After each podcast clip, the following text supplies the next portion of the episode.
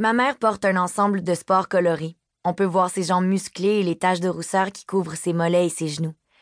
Elle est assise en indien sur le comptoir et observe les décorations sur les murs de la cuisine. Moi, je mange des céréales qui ramollissent trop vite. Billy, t'es sûr que c'est ça que tu veux pour la cuisine? Il me semble que c'est un peu intense. Oui, je suis sûre. Il n'y a rien de mieux que des cupcakes géants en carton pour égayer une pièce. OK. Ça donne faim puis c'est coloré. C'est parfait. Bon, je vais m'habituer. On est loin de notre belle maison de campagne, mais les gâteaux en carton me font sourire. Ma mère avait promis que j'aurais mon mot à dire sur la déco de notre nouvel appartement. Celui d'Annette était trop petit pour qu'on y habite toutes les trois, alors on s'est trouvé un grand six et demi sur le plateau. C'est mon père qui paie notre part à Annette et moi. Il dit que ça va nous éviter de stresser pour autre chose que pour ce qui est vraiment important. Renouer avec notre mère et réussir à l'école. Ma chambre est toute blanche, à part ma collection de coussins en forme de plein de choses. De hamburgers, de nuages, de bouches rouges, de cornets de crème glacée à deux boules, qui trônent sur mon nouveau lit Ikea. La salle de bain est turquoise mer des Caraïbes, pour ne pas dire turquoise comme les yeux de Pierre. La chambre d'Annette est tellement en bordel qu'on ne voit même pas le plancher. Les posters de groupe rock sur les murs lui donnent des airs de jeune femme fâchée, mais c'est juste pour faire cool. Elle n'écoute même pas de musique rock. Sa chanteuse préférée ces temps-ci, c'est Beyoncé. Aucun rapport. Elle a vraiment l'air bête depuis que ma mère est revenue. Elle ne sourit jamais, elle se fâche pour tout, elle crie de rage si j'ai le malheur d'ouvrir la porte de sa chambre sans frapper. C'est dur sur l'humeur de tout le monde. L'atmosphère est lourde. On dirait que l'appartement est plein de tristesse et de rancune. C'est bizarre. Ce matin, ma mère prend l'autobus avec moi parce qu'elle travaille au centre sportif tout près du cégep. Elle donne des cours de Zumba. Elle fait danser les madames. Ça les essouffle bien gros, il paraît. Je pense qu'elle est payée en chèques protéinés et en espadrilles Reebok. C'est ambigu, sa nouvelle job.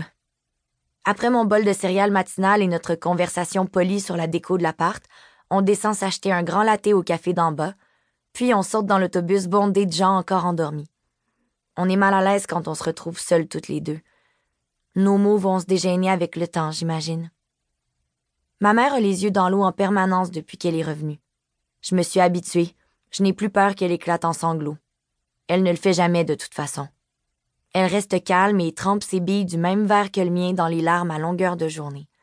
C'est plus fort qu'elle, on dirait. Ce doit être la culpabilité d'être partie, puis d'être revenue qui lui grignote le cœur.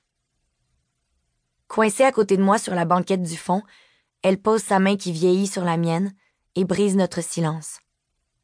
Ta sœur te fait pas trop la vie dure? Faut marcher sur des œufs avec elle ces temps-ci.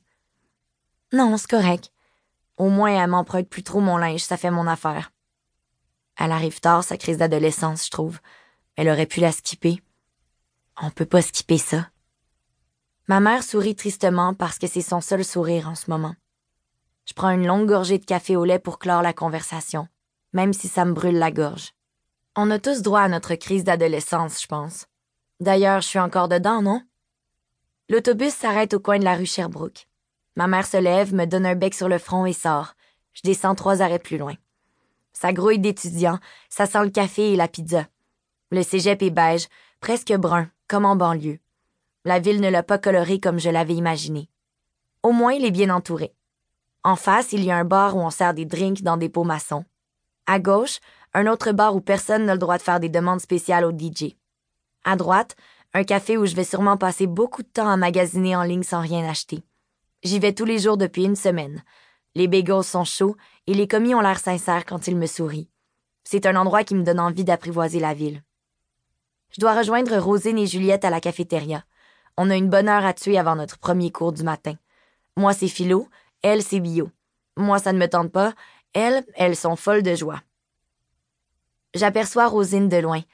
Elle m'attend déjà avec un jus d'orange et sûrement une anecdote sur son partenaire de labo qui l'a demandé en mariage lundi dernier.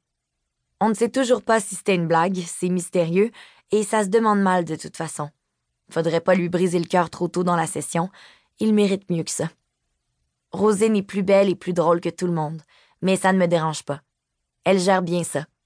Ses cheveux sont épais, brillants et parfaitement bruns et ses cils sont longs comme ceux d'un animal très gracieux et très, très attachant.